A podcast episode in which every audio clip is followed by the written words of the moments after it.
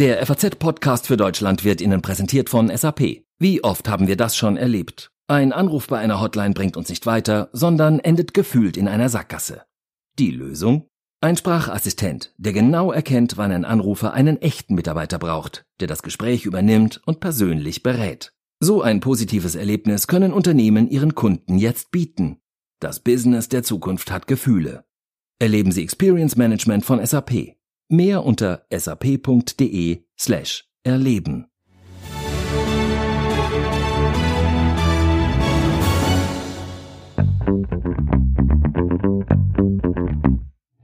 Über 3000 Soldatinnen und Soldaten sind aktuell für Deutschland im Auslandseinsatz und sie riskieren teilweise ihr Leben, in Mali oder Afghanistan zum Beispiel. Und auch die Mission im Nordirak soll jetzt fortgesetzt werden. Gleichzeitig denken viele Menschen wohl eher an Chaos, Rechtsextremismusvorwürfe und geplatzte Projekte, wenn sie an die Bundeswehr denken. Und die Sicherheitslage verändert sich. 2014 hat Russland die Krim annektiert und seit Donald Trump im Amt ist, zweifeln viele, dass wir uns weiterhin auf die USA verlassen können. Die Landes- und Bündnisverteidigung wird also immer wichtiger, zum ersten Mal seit Jahrzehnten. Da kommen also neue Aufgaben für die Bundeswehr dazu. Kann die Truppe das stemmen? Wenn sie jetzt schon scheinbar am Limit ist? Der Jahresbericht des Wehrbeauftragten, der heute vorgestellt wurde, der sagt, eher nicht. Wo genau die Probleme liegen und was man dagegen tun könnte, darüber sprechen wir heute. Außerdem im FAZ-Podcast für Deutschland, das Coronavirus ist zum ersten Mal in Deutschland festgestellt worden. Was bedeutet das jetzt für uns? Und was Küssen im Gehirn anstellt. Heute ist Dienstag, der 28. Januar 2020. Mein Name ist Tami Holderried. Hallo. Flugzeuge, die nicht fliegen, U-Boote, die nicht tauchen, Panzer, die nicht fahren und die Berateraffäre rund um Ex-Verteidigungsministerin von der Leyen. Die Kritik an der Bundeswehr, die ist seit Jahren aktuell. Viele meinen, der Truppe mangele es eigentlich an allem. Sie brauche mehr Soldaten, funktionierende Ausrüstung und bessere Ausbildung. Um diese Probleme und andere Sorgen der Truppe zu kanalisieren, gibt es den Wehrbeauftragten des Bundestags. Das ist aktuell Hans-Peter Bartels von der SPD. Und der hat heute seinen Jahresbericht vorgestellt. Der Bericht zeigt ein problematisches Bild der Bundeswehr in vielerlei Hinsicht. Wir wollen zunächst über den Zustand der Truppe sprechen mit Peter Carstens aus unserem Hauptstadtstudio. Hallo, Herr Carstens. Hallo, Frau Holderried. Herr Carstens, der Jahresbericht des letzten Jahres hat ja schon eklatante Mängel aufgezeigt. Wenn man jetzt in den neuen Jahresbericht schaut, hat sich da was geändert?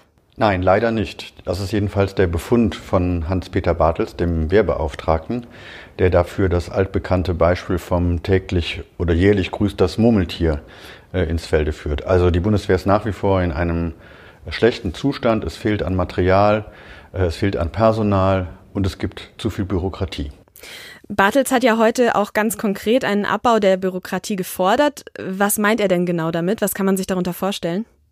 Ähm, Bartels fordert hauptsächlich eine Reform des Beschaffungsamtes und des Beschaffungswesens. Also wenn die Bundeswehr etwas einkauft, dann äh, ist das ein sehr, sehr komplizierter Prozess, der von insgesamt mehr als 10.000 Menschen begleitet und moderiert werden. Diese Menschen arbeiten in und um Koblenz herum und sorgen dafür, dass also auch ein paar Schuhe oder ein Rucksack oder eine Schutzweste zu einem riesigen Vorgang wird. Und das äh, ist für die Truppe sehr hinderlich, weil es sehr lange dauert, bis selbst ganz gewöhnliche Gegenstände des Alltags äh, zu den Soldaten kommen. Bartels hat als ein Beispiel ähm, äh, in Erinnerung gebracht die Beschaffung äh, von Schuhwerk für die Soldaten. Jeder Soldat soll theoretisch äh, drei Paar Stiefel haben, also grob Winter, Alltag und Sommer, auch große Hitze, Afghanistan und so. Und das dauert äh, jetzt schon seit Jahren. Und Bartels sagte, wenn man den einzelnen Soldaten das Geld für diese Stiefel in die Hand geben würde, heute, dann hätten sie morgen und spätestens übermorgen diese Schuhe. Im Beschaffungswesen der Bundeswehr dauert es jetzt nun aber schon viereinhalb Jahre und immer noch sind diese Stiefel nicht bei den Soldaten. Das sorgt natürlich für Verdruss. Einerseits geht es also um gefühlte Peanuts wie Stiefelbeschaffung. Gleichzeitig hat aber jetzt äh, Wolfgang Ischinger, der Chef der Münchner Sicherheitskonferenz, in einem Interview gefordert, Deutschland solle sich im Falle eines UN-Militäreinsatzes in Libyen daran beteiligen. Also sehr konkrete und sehr drastische Forderungen. Auch die Verteidigungsministerin hat sowas schon mal anklingen lassen. Über den Einsatz an sich kann man sich jetzt bestimmt streiten, aber meine Frage wäre erstmal, Stichwort Ausrüstung, was Sie gerade genannt haben, Stichwort Stiefelbeschaffung, könnte die Bundeswehr einen solchen Einsatz überhaupt bewältigen? Hm. Also dem Wort Peanuts würde ich ein bisschen relativierend entgegentreten. Es geht schon auch um Schutzwesten, um Waffensysteme. Die Bundeswehrsoldaten üben zum Teil mit VW-Bullis auf dem Übungsplatz und der Bulli stellt dann einen Schützenpanzer dar, weil kein echter Schützenpanzer da ist. Also es sind schon große Menge. Ähm, was diese Auslandseinsätze betrifft, das sind ja jeweils Einsätze für einen relativ kleinen Teil der Bundeswehr, also maximal einige tausend von also nahezu 250.000. Ähm, und da gelingt es bisher eigentlich jeweils und immer verlässlich, diese Soldaten im Auslandseinsatz sehr gut auszurüsten, sehr gut auszubilden und ein hohes Niveau zu garantieren. Das wäre wahrscheinlich auch, wenn dann der Bundestag einen solchen Beschluss fassen würde, äh, bei einem Libyen-Einsatz der Fall. Aber was bräuchte es denn, um die Truppe ganz allgemein wieder mehr auf Vordermann zu bringen? Also nicht nur die paar tausend, die dann tatsächlich in den Einsatz ähm, fahren müssen, sondern allgemein die Truppe wieder aufzuwerten. Also nach, dem, nach den Vorstellungen der Verteidigungspolitiker und auch des Wehrbeauftragten Bartels gehört dazu in erster Linie ein weiter relativ stark steigender Verteidigungshaushalt, also Geld. Es muss weiterhin mehr und ziemlich viel Geld ähm, in die Bundeswehr fließen. Äh, das zweitwichtigste ist aus Bartels Sicht eine Verbesserung der bürokratischen Abläufe innerhalb der Bundeswehr. Dass also die Dinge, die beschafft, bestellt, gebaut werden, auch zügiger beschafft und bestellt und gebaut werden können. Das ist die zweite äh, Grundvoraussetzung. Naja, und dann muss man in Forschung und Entwicklung natürlich auch auf das richtige Material setzen. Beispielsweise bei der Entwicklung eines neuen Kampfflugzeuges oder eines neuen Kampfpanzers. Geld und Bürokratie alleine regeln das nicht. Herr Carstens, vielen Dank bis dahin mal. Wir wollen gleich noch weitersprechen. Zunächst habe ich aber jetzt noch Johannes Klär am Telefon. Er war bis 2011 Soldat in der Bundeswehr und Mitglied der Fallschirmjägertruppe. Herr Klär, ein Thema, was im Jahresbericht auch besprochen wird und zuletzt ja auch immer wieder für Erschrecken gesorgt hat, ist Rechtsextremismus in der Truppe. Haben Sie denn in Ihrer aktiven Zeit Rechtsextremismus in der Bundeswehr selbst erlebt? Also wenn man Rechtsextremismus damit äh, beschreiben würde, dass jemand einen Hitlergruß macht oder solche Sachen, das habe ich nicht mitbekommen. Ähm, ich glaube auch, dass es äh, eine, möglicherweise eine falsche Vorstellung darüber gibt, was Rechtsextremismus in der Truppe ist. Ne? Es geht ja nicht darum, dass Hitlergruß machende äh, Soldaten im Stechschritt durch die abends betrunken durch die Kaserne torkeln, sondern äh, meiner Beobachtung nach, das habe ich auch selber gesehen, ist halt, dass es zum Beispiel äh, mal ein Poster gibt, das aufgehängt wird, wo Wehrmachtssoldaten drauf sind, auch ohne verfassungsfeindliche Symbolik. Das bedeutet, es ist nicht äh, gesetzeswidrig, sondern es ist natürlich im, im äh, Wertejargon der Bundeswehr äh, zweifelhaft. Sie haben gerade schon gesagt, die Frage ist natürlich, was offiziell verfassungswidrig ist, aber ähm, allein diese Verehrung sozusagen der Wehrmacht, die ist ja tatsächlich schon politisch höchst fragwürdig. Warum tun sich denn da Soldaten und Soldatinnen so schwer, eine Grenze zu erkennen, die ja vielleicht schon überschritten wäre mit dem, dass man Wehrmachtsposter aufhängt? Also meiner persönlichen Beobachtung nach äh, sind natürlich Soldaten äh, Männer und Frauen, die in Extremsituationen geschickt werden, in Kämpfe. Das bedeutet, sie brauchen äh, etwas, das sie emotional dabei unterstützt, in diesen Situationen zu bestehen. Und wenn man jetzt im zivilen Leben sich ein, das Poster von einem Filmstar aufhängt oder wenn man jetzt sehr religiös ist und sich ein Kruzifix oder ein, eine Ikone aufhängt, ähm, dann sind das ja Dinge, die, wo man sofort sagen würde, klar, das ist etwas, wo es eine emotionale Verbindung gibt, ich kann mich damit identifizieren oder ich sehne mich nach etwas. Und genauso sehen sich natürlich Soldatinnen und Soldaten auch nach emotionalen Leitbildern oder Motiven, an die sie sich halten können. Und meiner Beobachtung nach bietet die Bundeswehr in diesem Bereich einfach zu wenig an. Und deswegen kann es natürlich sein, dass, da die Bundeswehr ja natürlicherweise eher eine konservative Klientel anspricht, auch Menschen dort in der Bundeswehr sind, die sich zum Beispiel das Poster von zwei Wehrmachtssoldaten an die Wand hängen, ohne dass sie jetzt Anhänger des Nationalsozialismus sind, sondern aus meiner Sicht mangels Alternativen, mangels eines ähm, ja eines äh, nicht oder man, die Bundeswehr hat einen Mangel darin, dass einfach emotional etwas an die Hand gegeben wird den Soldatinnen und Soldaten, was sie in einer Situation abholt, wo sie zum Beispiel in den Krieg geschickt werden. Und das ist ja nun mal in Afghanistan zum Beispiel der Fall gewesen.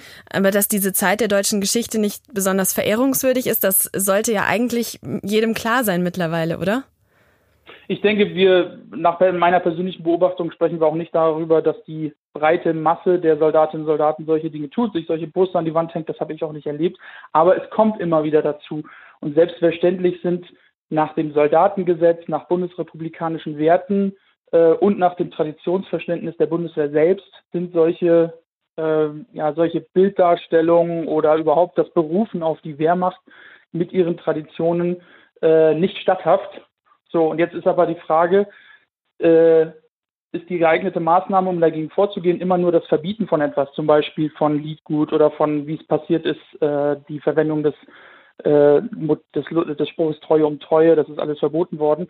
Und äh, reicht es einfach aus, solche Dinge zu verbieten? Und meiner Meinung nach besteht ein Problem darin, dass einfach zu viel verboten wurde, aber zu wenig neu geschaffen wurde, um diese, ich nenne es mal, emotionalen Lücken zu füllen. Vielen Dank, Herr Claire. Ja, sehr gerne. Johannes Claire sagt also, die Bundeswehr hat nicht nur ein Rechtsextremismusproblem, sondern den Soldaten und Soldatinnen fehlt es vor allem an Möglichkeiten zur emotionalen Identifikation. Sprechen wir auch darüber mit unserem Experten in Berlin. Herr Carstens, wir haben gerade gehört, Lieder aus dem Dritten Reich singen, Wehrmachtsandenken im Schlafzimmer aufhängen. Klingt für mich schon ziemlich bedenklich. Und das sind ja teilweise noch die harmloseren Vergehen. Warum ist denn diese Verbindung zum Dritten Reich in der Bundeswehr so präsent? Ähm, ja, das ist mir zum äh, nicht geringen Teil auch unerklärlich. Das hat natürlich was über die Jahrzehnte damit zu tun, äh, dass äh, Tradition, Erinnerung an, an Kampf, auch an militärische Strategie, an Schlagkraft von militärischen Verbänden während des Dritten Reichs äh, ideologiefrei betrachtet ähm, durchaus beeindruckend gewesen sind und dann sozusagen der Ideologie entkleidet äh, auch lange Zeit noch als Vorbilder und vorbildlich galten. Darüber sind wir aber schon seit Jahrzehnten hinweg und die Bundeswehr hat Leit- und Vorbilder. Sie hat Leitbilder in der Geschichte, das ist der deutsche Widerstand, also Offiziere der damaligen Wehrmacht in großen Teilen, die sich äh, den Nationalsozialisten und der Führung unter Adolf Hitler entgegengestellt haben unter Einsatz ihres Lebens. Das ist äh, Vorbild äh, für die Bundeswehr. Und die Bundeswehr hat inzwischen auch über die Jahre der Auslandseinsätze eine nicht ganz geringe Zahl von soldatischen Leistungen und, ähm, und, und äh, Fällen von großer Tapferkeit, wo sich auch Bundeswehrsoldaten in den letzten Jahren bewährt haben und als vorbildlich äh, gelten können. Es ist vielleicht eine Frage dann der Führung, der inneren Führung in der Bundeswehr, das auch bekannter zu machen und im Rahmen von politischer Bildung und Ausbildung ähm, den Soldaten das auch, den jungen Soldaten das äh, auch zu vermitteln. Hans-Peter Bartels hat jetzt heute von 45 Fällen gesprochen, in denen Soldaten im letzten Jahr vorzeitig aus dem Dienst entlassen wurden, aufgrund rechtsextremer Gesinnung. Zuvor hat der Chef des MAD in einem Zeitungsinterview gesagt, es würden aktuell knapp 550 Fälle geprüft. Das klingt für mich, als hätte die Bundeswehr tatsächlich ein Problem mit Rechtsextremismus. Äh, das hat die Bundeswehr inzwischen weithin selbst eingeräumt. Das ist schon sehr ungewöhnlich, dass der militärische Abschirmdienst eine eigene nachrichtendienstliche Operation gegen die Spezialkräfte der Bundeswehr ähm, führt. Das wissen wir jetzt seit ein paar Wochen. Das ist ein, finde ich, sehr bedenkliches äh, Zeichen und auch Ausdruck äh, eines doch starken Misstrauens sowohl im militärischen Abschirmdienst als auch in der Führung der Bundeswehr gegenüber dieser Spezialeinheit. Und ich bin sicher, dass wir da noch ähm, weitere Fragen äh, uns dann in Zukunft zu stellen haben. Ähm, generell muss man sagen, dass äh, das Thema wachsender Rechtsextremismus ist ja ein Thema, was die ganze Gesellschaft beschäftigt. Ähm, das nimmt die Bundeswehr natürlich nicht aus, weil die Bundeswehr nach wie vor Teil der Gesellschaft ist. Also dass ähm, es rechtsextreme Tendenzen gibt und auch, sagen wir mal, rechtere Positionen offensiver vertreten werden, ist ja ein gesamtgesellschaftliches Phänomen. Und es gibt überhaupt keinen Grund dafür, dass das in der Bundeswehr nicht stattfinden sollte. Im Gegenteil. Man ähm, tut, glaube ich, der Bundeswehr nicht Unrecht, wenn man ähm, von vornherein vermutet, dass eine bestimmte Haltung zur Nation, zum Vaterland ähm, dazugehört, um sich dort zu bewerben und zu betätigen. 2017, nachdem der Fall des rechtsradikalen Oberleutnants Franco A. ans Licht kam, hat Ursula von der Leyen, damals Verteidigungsministerin, ja einen neuen Traditionsbeschluss erlassen. Und äh, da hat sie Folgendes gesagt. Und es ist auch dieser Wertebezug, der die Aufnahme der Wehrmacht als Institution in unseren Traditionskanon grundsätzlich ausschließt dieser Maßstab unserer Werte gilt auch für die Nationale Volksarmee und schließt sie daher als traditionsstiftende Institution aus. Meine Frage wäre jetzt, hat sich denn seitdem auch was geändert? Also bringen solche Beschlüsse dann tatsächlich was? Hm, ja, das glaube ich absolut. Sie sind natürlich äh, für alle Vorgesetzten innerhalb der Bundeswehr Gelegenheit gewesen, sich nicht nur über die Ministerin zu ärgern, äh, die der Bundeswehr als Ganzes ja ein Haltungsproblem äh, vorgehalten hat, was ich falsch finde, sich aber auch mit den Details auseinandersetzen. Also mit der Frage, was ist denn nun vorbildlich für uns? Und, und ist das, was da so irgendwie an Andenken aus irgendeiner Wehrmachtsformation bei uns in der Kantine hängt, ist das noch zeitgemäß? Oder müssen wir darüber diskutieren und uns dann vielleicht auch abnehmen? Also die Diskussion, glaube ich, ist wichtig. Vielfach ist das ja ein, sagen wir mal, ein Bildungsmangel oder ein Mangel an politischer Bildung, an Diskussionen, an Geschichtsbewusstsein. Viele junge Leute wissen doch gar nicht mehr so ganz genau, was die Wehrmacht wann, wo, wie getan hat. Und wenn solche Vorkommnisse dann auch Anlass äh, bieten, darüber zu diskutieren und das und sich auch neu zu versichern. Was, was wollen wir sein? Wem, wem wollen wir nacheifern? Dann ist das eigentlich eine ganz gute Sache. Und das sehe ich in der Bundeswehr. Also diese Diskussion ist aktuell und wird über alle Ebenen hinweg geführt. Vielen Dank nach Berlin, Herr Carstens. Das war zu erwarten. Das sagt Gesundheitsminister Jens Spahn und meint damit den ersten bestätigten Coronavirus-Fall in Deutschland. Seit dem späten Montagabend steht es fest, ein Mann in Bayern hat sich mit dem Virus aus China infiziert. Heute haben das bayerische Gesundheitsministerium und Gesundheitsamt weitere Details dazu bekannt gegeben. Es handelt sich um einen 33-Jährigen, der bei einer Firma im Landkreis Starnberg arbeitet. Er hat vor genau einer Woche an einem Meeting teilgenommen und da soll er sich bei einer Mitarbeiterin aus China angesteckt haben. In Deutschland. Dr. Andreas Zapp vom Bayerischen Gesundheitsamt sagte dazu heute auf der Pressekonferenz. Die Chinesin stammt nicht aus Wuhan, sondern kommt aus Shanghai, äh, hatte aber einige Tage vorher Besuch ähm, von ihren Eltern, die aus der Region Wuhan stammen.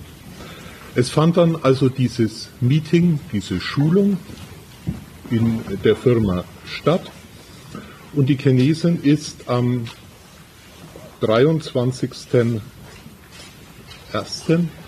wieder zurückgeflogen nach China.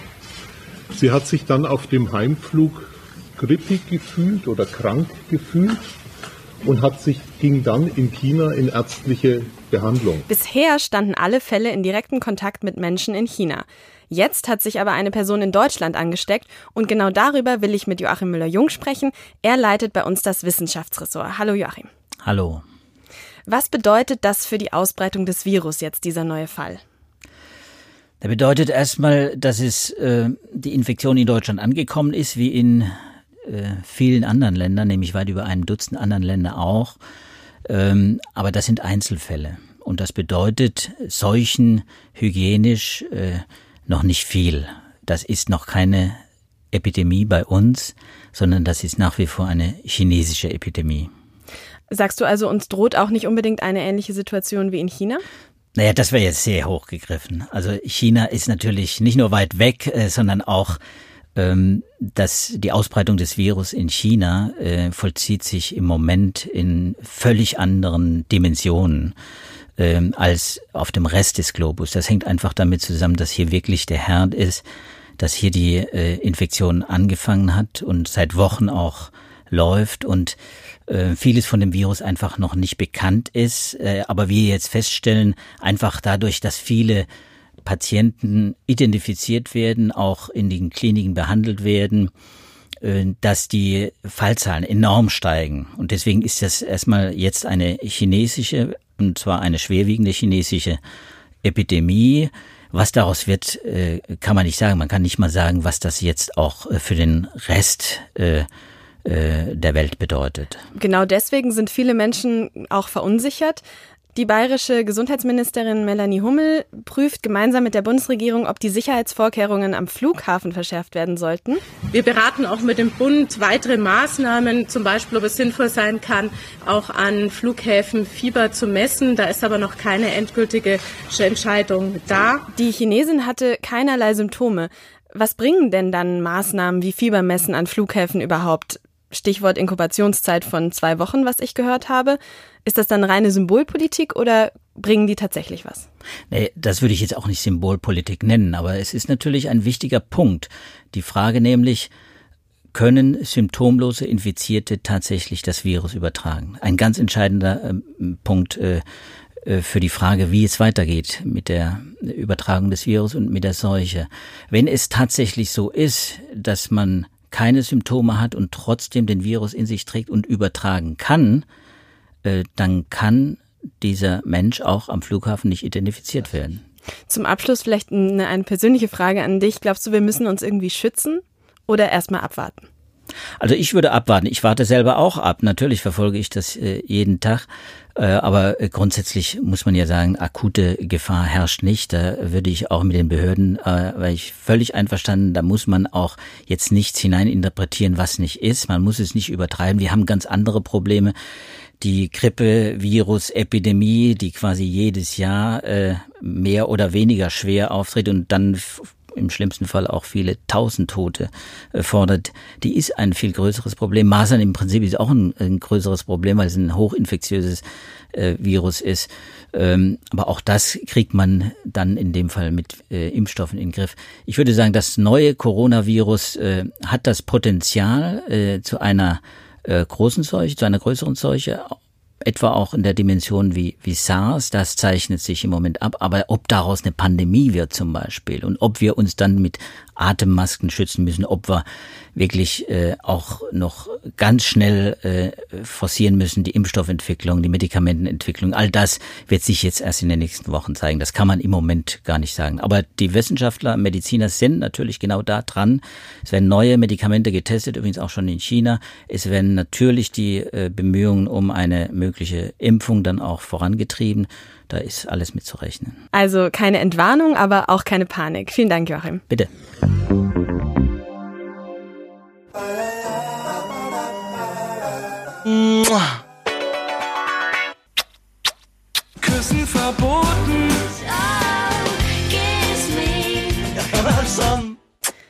Ja, das Küssen in Film- und Musikwelt schon immer das Lieblingsthema. Für die Forschung allerdings bislang vor allem eine ziemlich große Herausforderung. Forschende haben bereits vor einigen Jahren herausgefunden, dass an einem Kuss bis zu drei Dutzend Gesichts- und mehr als 100 weitere Körpermuskeln beteiligt sind. Außerdem überträgt er etwa 4000 Bakterien von Mund zu Mund und ein Kuss löst unzählige chemische Reaktionen im Körper aus. Was wir bislang aber nicht wussten, was passiert beim Küssen im Gehirn? Stefan Finsterbusch aus unserer Wissenschaftsredaktion ist jetzt hier. Stefan, du bist da über einen Hirnscan gestolpert. Beschreib doch mal, was du da gesehen hast.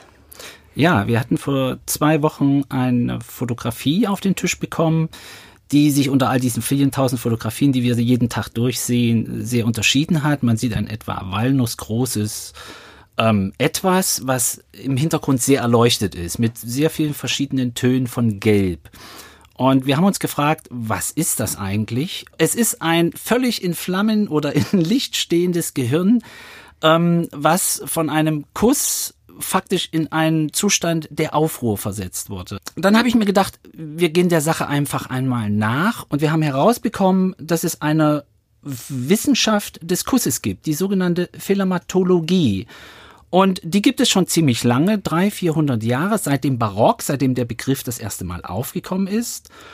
Und von da an bis zum heutigen Tag hat sich doch eine recht interessante Forschung entwickelt. Und was passiert denn also dann beim Küssen jetzt im Gehirn? Also beim Küssen geht im gesamten Körper geht sozusagen eine Menge ab. Es, da geht richtig die Post ab, kann man sagen.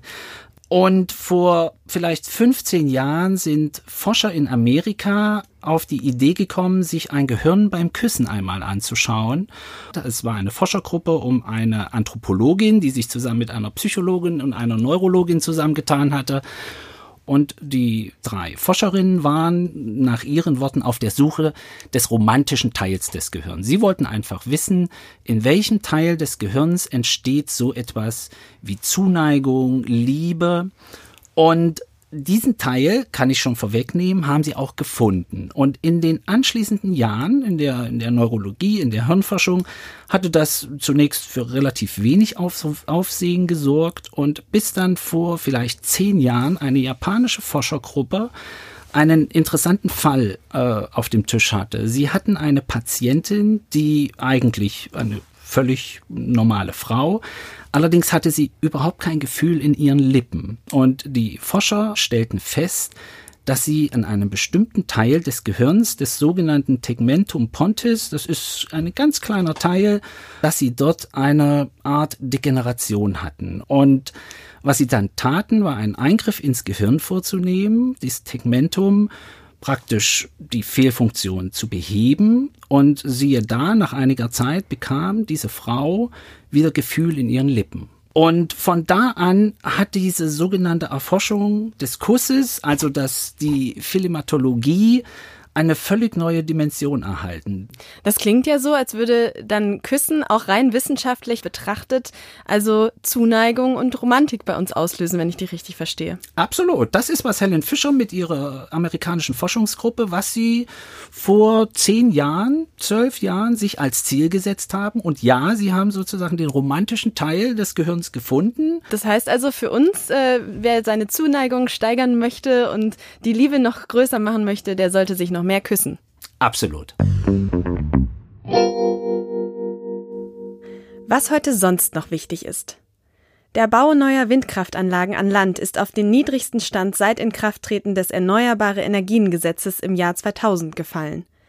Die zuständigen Branchenverbände teilten mit, dass im vergangenen Jahr 325 neue Anlagen ans Netz gingen.